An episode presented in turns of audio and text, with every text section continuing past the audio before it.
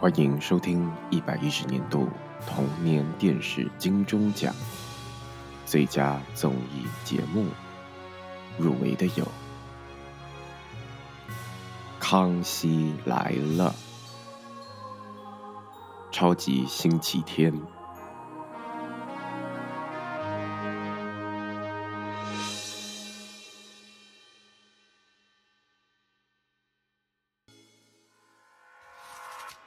快乐到底属于哪个年代？七零、八零、九零还是 Y 世代？您正在收听的是《快乐到底属于哪个年代》，我是 Milly。我是 Larry。Y 世代又是所谓的千禧世代，我们将在这里和你分享所有跟千禧世代有关的生活大小烦恼哦。大家好，欢迎回到《快乐到底属于哪个年代》，我是 Milly。我是 Larry。我们今天要哦聊很轻松的话题，虽然刚刚开头搞了一录得不是个好像很隆重的配音，但是 我们今天要聊的话题是大家应该小时候 Y 世代的小呃 Y 世代的人们，应该都是电视儿童吧？因为以前没有智慧型手机啊什么那么多，对对对，其他的娱乐，所以如果你想要看电视一些电视节目，你一定就是要跟你的家人就守在电视机前面，或抢电视遥控器，对，要抢电视遥控器，然后每个六日的晚上都是黄金的精华时段，对吧？对，六日很多很好看的综艺节目，但不得不说，一到五的平日晚上也有很好看的综艺节目，不是就一档而已吗？就那一档，你有看别档哦？没有没有其他档。嗯，对，我们今天呢，主要要聚焦的就是综艺节目的部分。哎，其实 Larry，你长大后，就是可能国高中、大学，你还会看台湾的综艺节目吗？就就就只有那一档啊，那一档一直看到它停播，哦哦，对对对对，那一档，哎，可是那一档我后期比较没有看的，哎，真的假的？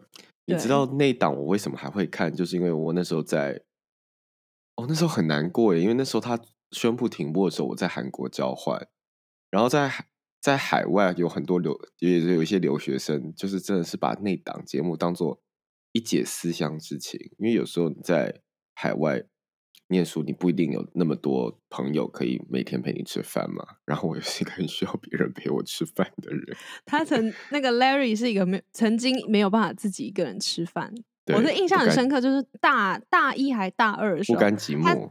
他非常不甘寂寞，然后曾经很苦恼的跟我说，他真的没有办法 一个人吃饭。然后我那时候内心就是充满了问号，想说 这个人有事吗？哎、可是 Larry 现在可以自己吃饭了吧？自己吃饭啊，自己旅行啊，自己看电影。哎，自己看电影还好，因为我本来就不喜欢花钱去电影院看这。是那个阿桑的那个叶子的歌词吗？好啦，因为我听众应该想说，哎、我们刚刚讲的到底是哪一档 节目？因为其实没有讲名字出来。就是那哎、一档、啊。不过其实，在开头配音已经讲了。对啊，就是、嗯就是康熙来了啊，那个时候，嗯，就是在平常都会看，然后在海外的话，因为你没有电视，所以他都是等 YouTube 上传，那都是午餐或晚餐，边吃饭边配康熙来了。即便现在我有时候觉得很累，嗯我还是会时不时我的 YouTube 就会跳出一些回顾片段或精彩、精嗯彩节目的那个集数，我还是会偶尔把它点出来看，就会还是觉得津津乐道，觉得太好笑了。康熙来了真的是经典中的经典，因为我对康熙来了最深刻，就是我最沉迷吗？不对，不能讲沉迷，应该想说最频繁看康熙来的时期是我高中的时候。然后因为我高中念纯女校嘛，然后呢，嗯，嗯因为康熙来了应该是一到五晚上都播嘛，所以每1到5的天都会有更新的集数，然后又都是在上学日，所以你每天晚上看完之后，隔天中午就是跟同学一起，就是不是都会围着吃便吃当便当吗 边吃便当，然后边说：“昨天你有看那集《康熙》吗？昨天那一集怎样怎样怎样？昨天那一集主题是什么？或者是来宾说什么什么？”然后我我的印象虽然已经不记得讨论内容，可是我的印象就是每次同学就是所有的朋友都笑到不行，就是大家都是觉得康熙来真的是经典，太好看了。你说的高中应该是我们二零一二年以前，然后对，康熙来了，它好像是从二零零四年到二零一六年，算是几乎是台湾最长2004哦寿的。好久哦。你知道我好像没有从那么前期开始看诶、可能国中才开始看。因为他一开始他走都是走大明星的访谈节目啊，或者是政治人物，我不知道你们有没有印象，就是嗯政治人物我有印象，因为马英九好像有上过，然后马连战小 S 还就是跑，坐他就是那时候很喜欢他，然后就是还就是小 S 不是很喜欢性骚扰 男来宾吗？好像就还有性骚扰政治人物，我想说真是蛮酷的。但他应该没有对苏贞昌嘛？我记得苏贞昌有上，然后他他也哦真的在模仿冲冲冲这样，你说小 S 模仿吗？对，对对对对。我要回去找片段来看。然后还有很好笑是，那时候最红的就是林志玲跟许纯美，把两嗯个人相提并论，真的是对啊，这两个人为什么要放在一起讨论？可以分开吗？因为他们就是那个年代开始窜红，在台湾的大的大大小小的的那个电视荧幕上都会出现他们的嗯。新闻啊、话题啊，对，所以最好笑就是许纯美就是教教小 S 用餐礼仪，就是那个西方的餐桌礼仪该怎么样，就是要先拿哪一个叉子啊，然后先怎么嗯。吃啊，然后要怎么就假设这个菜就是可能有不干净或什么的，要怎么去嗯。跟服务生沟通。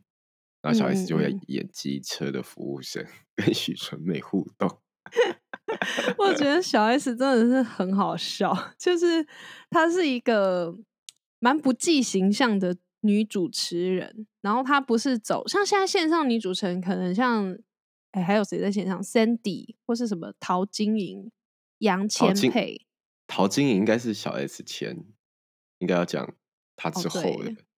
但是就是 Sandy 跟那个谁，那个嗯、露露，应该是讲哦，露露，露露也算是蛮好笑，可是小 S 是独独呃独树一格的那个风格，我有时候觉得嗯，他是走什么啊？就是有点自，他会自我搞笑，然后他又他很会呛别人，嗯他的那个那个就是毒舌派，然后他又唱的很好笑，因为那个我觉得露露可能就是自我嘲讽，对他比较不会不会讲跟别人什么的，对对对对对。嗯但有时候我觉得小 S 的好笑是建立在康永旁边，会觉得很好笑。我觉得，我就觉得康熙你是说肩膀上会有一只东西的那个康永吧？对那是什么鸟吗？还是什么鸭？它呃乌鸦它其实主主要是乌鸦哦乌鸦或者一些鸟，嗯但有时候会有一些其他的造型，会有马啊或者什么的。马是怎样？马有点可能是马很那年是马没礼年道，很没？道理耶。马应该不会站在这里吧？马头啊，就是一些很前卫的艺术装置之类。哦，OK，对，那我就觉得他就是建立在这个情境下会更好笑，因为不得不嗯说，我有时候看他后期，如尤其是到中国大陆的那个影音串流平台上的节目，你就真的说花花世没那么好笑界吗？，就真的没那么好笑了，我觉得那尺度问题耶。还是是对岸剪辑的问题。嗯、没有，因为我后来，因为我个人是《康熙来了》的粉丝，所以对，这个节目结束之后，然后后来他们好像过一两年，终于又在那个花花世界合体嘛，我就充满诶，是有合体吗？我记得有啊，反正就是充满花花世界第一集好像是第一季是小 S 自己，然后第二季就是加了蔡康永这样。哦，你很嗯熟哎、反正我真的有看，然后就觉得哦，那个味道有点变了，不太一样。然后小 S 没有那么好笑，然后他在对岸好像也没有那么放得开的感觉，嗯所以整个我就看了一次，我就没有再看了，很那失望真的。是就是差别了。你是说言论自由的部分吗？是啊，但他说那个哎、他有那个啊，哎、他说感谢国国台国台办帮他啊澄清，不是台独。就是啊，我想说，好吧，好啦，那个他有他自己的考量啦。我们我们就讲回到节目本身啦，回到节目本身，康熙回到二零零四年到二零一六年的这个节目本身，对，所以所以他他最，我觉得最最最后他其实变得是不再只是一个呃艺人跟明星的谈话节目，因为他后期加了非常多那个素人访问，我觉得素人访问也都蛮好笑的。就是后来应该是因为网络呃智慧型手机，然后网络平台的串红，所以其实很多素人在社群媒体上的声量很大，那他们也慢慢把它导入成节目的呃类型之一。然后我觉得他跟素人的互动也都蛮好笑，我不知道你有没有看。素人的部分印象比较薄弱哎、譬如，但我对卸妆蛮印象蛮深刻，因为 小 S 很很贱，他就会直接很直接，除非就是那个人听说太惨的他会比较不直接，哦，所以真的真的很惨，他就不直接嘛。但是真的有很惨的他会觉得不好意思批评。因为他每次都会都会用一个那个面具嘛，就是出来之前他会先挡住嘛，然后他会自己先偷看一下，嗯嗯，然后就会跟康永或者是跟其他的来宾说这个是多惨，就是有很有 很惨吗？还是还是他可能就看一下，就说你这个有卸吗？什么你这个没有卸干净东西没卸干净，或者说你这哪有擦啊？什么？然后那个通常那个女明星就会说没有啊，我什么。黑眼圈很重啊，什么什么皱纹啊，什么皮肤怎样怎样，然后他就会说哪有，你这哪有擦啊，什么之类，然后就拿下来，就真的都没擦。那你有印象中最没差的艺人吗？或是差最多的艺人？我忘记了，因为那真的太 detail 了，我没有记得那么深的。我那天 YouTube 推给我，我有看了一集，然后嗯真的林依晨就是完全没有差、欸，林依晨有上过卸妆，有就是他还是在《恶作剧之吻》不知道一还是二的那个时候，还是要哦去电视节目宣传的时候，嗯，很厉害。我觉得他那个这个这个节目呃这个单元的设计很聪明诶，因为大家都会看到明星光鲜亮丽，就是上好妆的那一面嘛。但嗯是其实就是像现在近期韩国很流行的那种实境实境节目，比如说什么呃我独自生活就也蛮红的。他就是拍明星私底下在家就是过一天他是怎么过的，就是大家对于这种我也不知道是好是坏，反正就是对大明星私底下的生活，嗯对，就是越来越有兴趣。但是他他这个是很早期嘛，他那个卸妆应该我高中二零就有了，零九之类的，对啊对，之类的，就是算蛮前卫的。我觉得蛮可惜的欸，就是没有一直做到现在，因为真的很好看。还可以一直做，因为他们后期有一些就很多那种排行榜，譬如说什哦么最受对对对欢迎，或者是最想转台。啊，最想转台，对我记得赵哥是不是赵哥好像第一名？因为那时候就是好像有七八个人吧被票选，对，然后然后然后他就他不会一开始就揭晓第一名嘛，他一定是从后面名次。然后赵哥就随着那个名次的往上，他 就脸色越来越铁青，因为他一直没有出现。然后最后就是他可能会放第一名跟跟可能最后一第八名名之类的，对。然后然后一起揭晓，然后他就受打击，他是第一名。我印象应该是赵哥，很好笑。然后小小 S 很喜欢亏赵哥是青蛙，一开始就呱呱呱呱呱呱，你有印象吗？他不是被亏割眼袋吗？后来就是割眼袋会叫他 Anthony，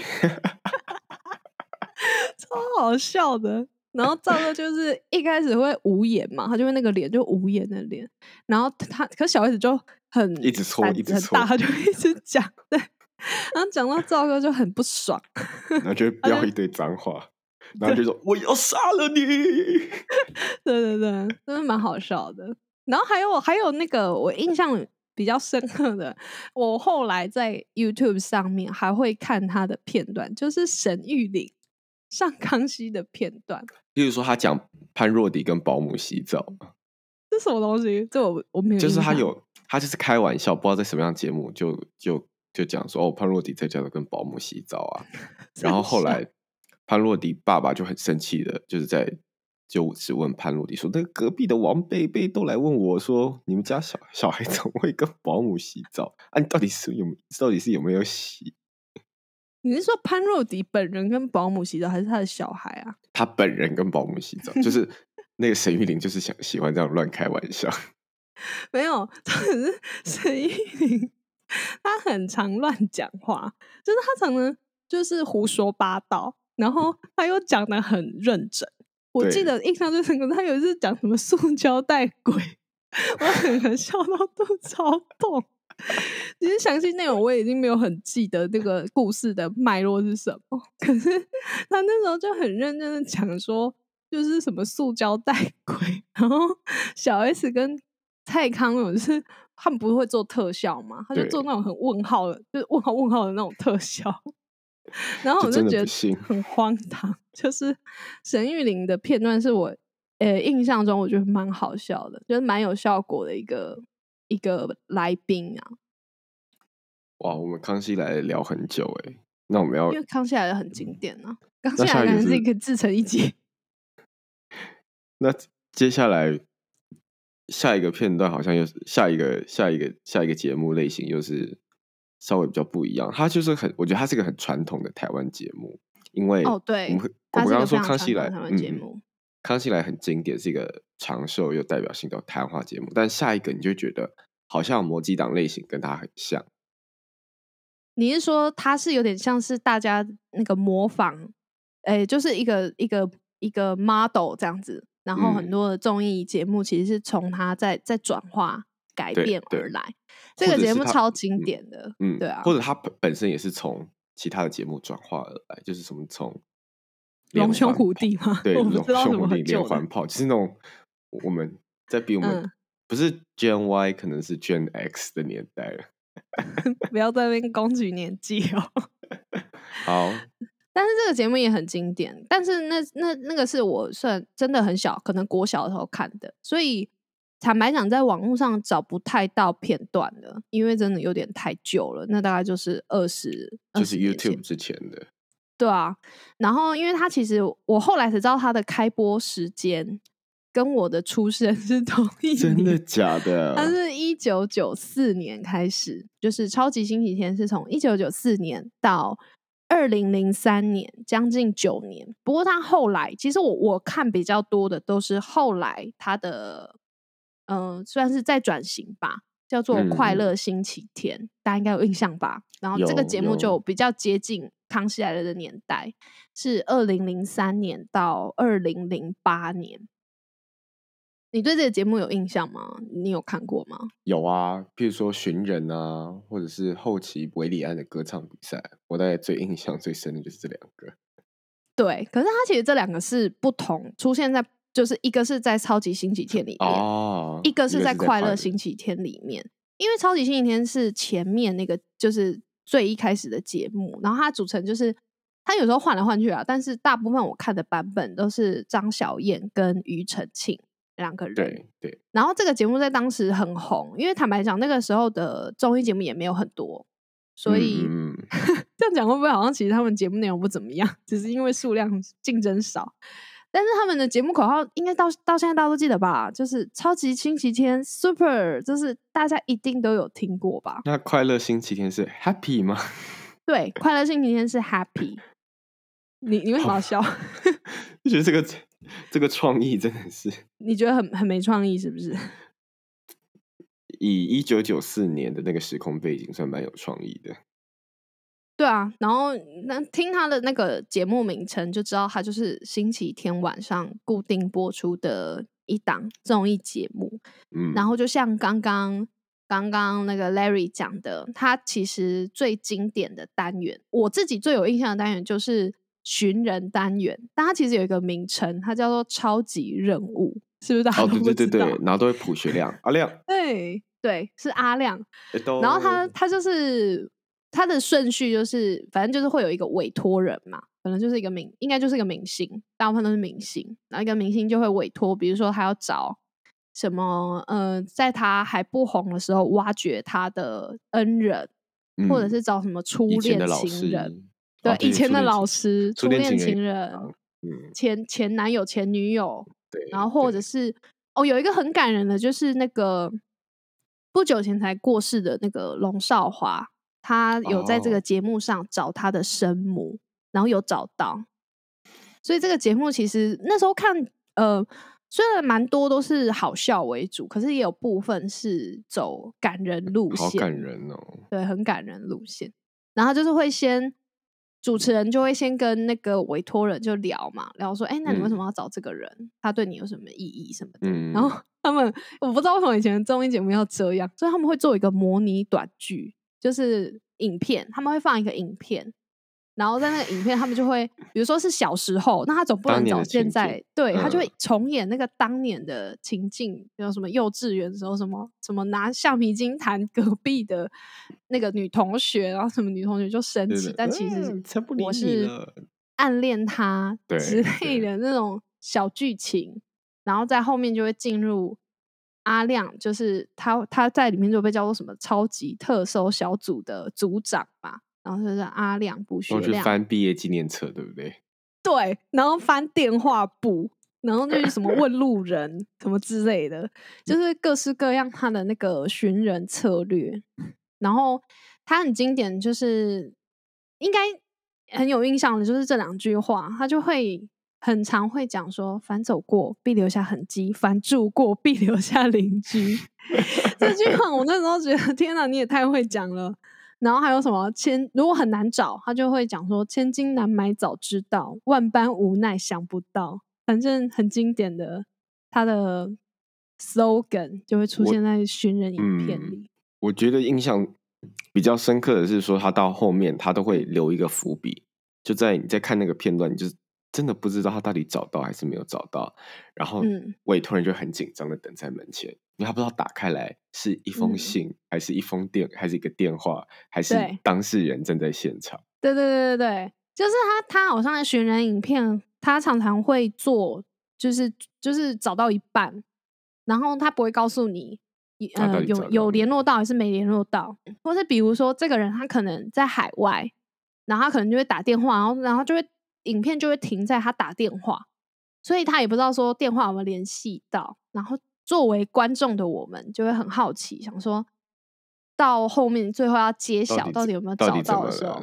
嗯对，到底就是每次如果打开来，你就会很期待是看到一个真人这样走出来。可是如果是放一台电话在那边，你就会很失望。不过有些都是已婚呐、怎么已婚？你说没有出来的吗？有可能是已婚的。之类的哦，嗯，因为他有时候还会出现那种就是要找的人已经过世的状况。哦，有有几集是这样。然后嗯如果是过世的状况，他们就是可能放放电话，让让他们跟亲友，就是过世的那个人的亲友打电话，然后就会稍微讲一下说，呃，他的就是过世前发生了什么事什么之类的，嗯或是他亲友可能就会自己上这个节目。是当是超级星期天最红的单元，因为后面的就变成是快乐星期天的话，它红的好像就是歌唱节目了吧？歌唱比赛。它就是开启超级星光大道的前身，然后就是做那个嘛校园歌喉歌战，喉战，对，对，然后那时候就是最红的应该是评审吧，我觉得从这个这个单元最红的就是你说包，小松、包小博，是吗？对，还有黄舒骏，你知但你知道黄舒骏是谁吗？我知道，我知道，但这个节嗯目我真的好像印象很浅薄欸，因为最后都会被超级星呃超级星光大道的印象盖过去。对，因为其实他他们那时候虽然比超级星期天早做，可是因为他毕竟比超级星星光大道早啊，对比超对对 s o r r y 比超级星光大道早做，可是因为他不是专做校园歌喉战嘛，就这个只是他其中一个单元，嗯，对，所以他不是把全部的行销资源什么都放在这个歌喉战上面，可是他确实是一个素人歌唱比赛的开端呐、是对啊，然后那那时候就是蛮也算是蛮经典的地方，就是它是三个灯亮，就淘汰离场，跟现在好声音不同嘛。现在好声音是你你要被选转到，转转对转，你要你要按，然后你要转，然后才会才会入围嘛，就是要有导师选你。可是他们那时候是就很，我有的是印象蛮深刻的，因为我记得他们那个特效其实做的蛮阳春的，然后反正那个年代的那个年代技术技术限制，对，然后反正反正他旁边就是会用那种，而且你知道以前的年代的那个电视节目，他们字体都是用新细明体或者是标楷体，就是非常的丑。可怕哦！然后它就是旁边就会有最最左边吧，它就有一排字，然后就写三个灯亮淘汰离场。就是如果就是他不是三个评审吗？就是小松、小博跟黄舒骏嘛。嗯嗯，然后如嗯果你比如说那时候就是他们会参赛者来唱，然后唱唱有些参赛者，我觉得他们好真实哦，因为那时候没有修音，有些参赛者他就会开始破音，或者是就是唱到尾音突然闭嘴，然后只要一听到那个闭嘴，然后你就会马上听到三个人都同时按那个然后就对，然后就会喷那个干冰，就啪，然后然后然后就开始访问就是失败的感想，这样可是怎么会这么严格？因为后期的歌唱比赛，如果有些人不小心破音，都不一定会被淘汰掉。对啊。可是他们那时候就是以小松小博就是走一个犀利，对啊，毒舌嗯。犀利的路数，所以那时候好像我记得好像他们也有被批评、欸，就说他们对参赛者讲话太直接，好像有这样的新闻。对啊，对啊，但他们有因为这个校园歌偶战这个单元，就是算爆红吧，因为那时候就是跟素人互动的这种单元，就是慢慢越来越越来越成为一种风潮，对嗯啊，所以就是也有红又红了一阵子。然后就像你刚刚讲的，其实校园歌偶战，我后来有再去查啦，会不会有有哪些人其实是从这边出来，可是只有维里哦安吗？对，就是比较他有留存到现在还是很红的，就是韦礼安，我不相信，我要看，我要来查。真的只有 韦礼安。真的吗？对啊，还是有些说不定是一些独立乐团，还是哦，这个我没有细究，但是因为如果光看有，因为它其实只有两届而已，就是他 total 只有两 届就结束了。他们叫快乐帮？哎，快乐帮，嗯，但人就很少啊。然后？后来他们就是被那个超级星光大道就是爆红嘛。那时候第一届的超级星光大道就是林宥嘉吧，我记得就是林宥嘉那一届。对，对啊，然后后来因为快乐星期天的招牌单元，就那时候还撑得住的单元就是校园歌喉战嘛，但又因为超级星期天崛起，所以最后就还是因为星观众超级流失星光大啊。道崛起。对，你为超级星期天、超级星光大道的崛起？所以最后他就还是因为收视率不好就没落了，就收场了这样。但是也是当时蛮经典必看的一个综艺节目。哎、我我有查到啦，立德会，立德会，对啊，他后来组慢慢说，慢慢说乐团比较就是名气比较响亮一点。有有有立德会，我我有查到立德会啦，但我觉得他不算很红，所以我就没有把他放进来。对啊，对啊，哎、那是不是超级星光大道也不是超级星光大？我也在讲错，超级星期天好像他们都叫超级什么，就很容易搞混。对啊，超级星期天可能说不定共鸣还没有来的康比康熙来的来的少。对，因为它其实有点太早了。超级嗯星期天以 Y 世代的年纪来讲，就是我刚讲的，你可能只有国小啊，所以你国小可能比较有印象的会是什么什么那个那个什么卡通类的，比较不会对综艺节目有印象。我觉得我们我们没没有列入要讲，但是感觉也在当年大家都会有记忆的，应该是那个吧。呜呜呜！你说的是那个黑社会美眉？对、跟，我爱黑社会。正式跟跟那个怎么怎么姐？哎，什么？模范棒棒糖。对对对，然后就一个是黑人主持嘛，一呃个是范范主持。嗯，你有看吗？小时候？偶偶尔还是会看啊，觉得但是不会是像《康熙来了》这么的死忠，就是大部分就是嗯看一看、笑一笑这样。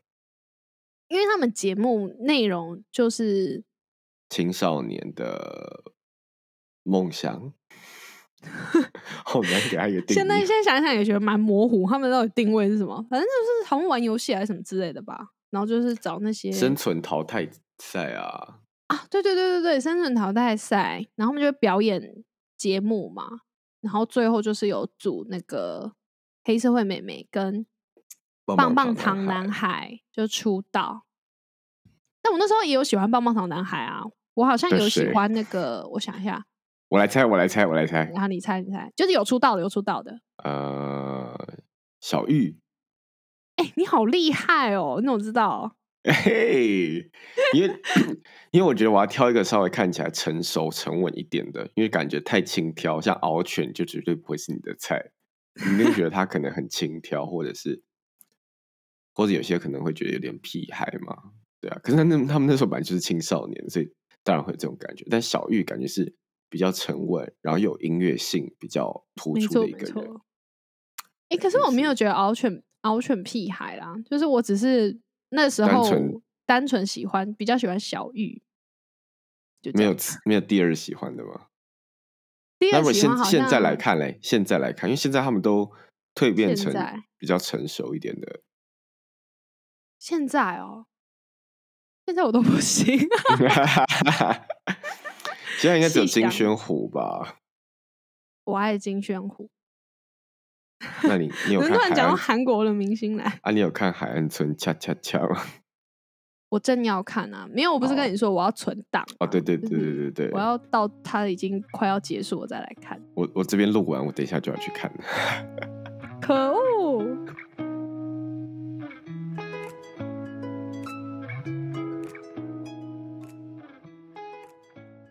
天哪，今天聊这两个节目真的是太有趣了，但相信大家也听得意犹未尽吧？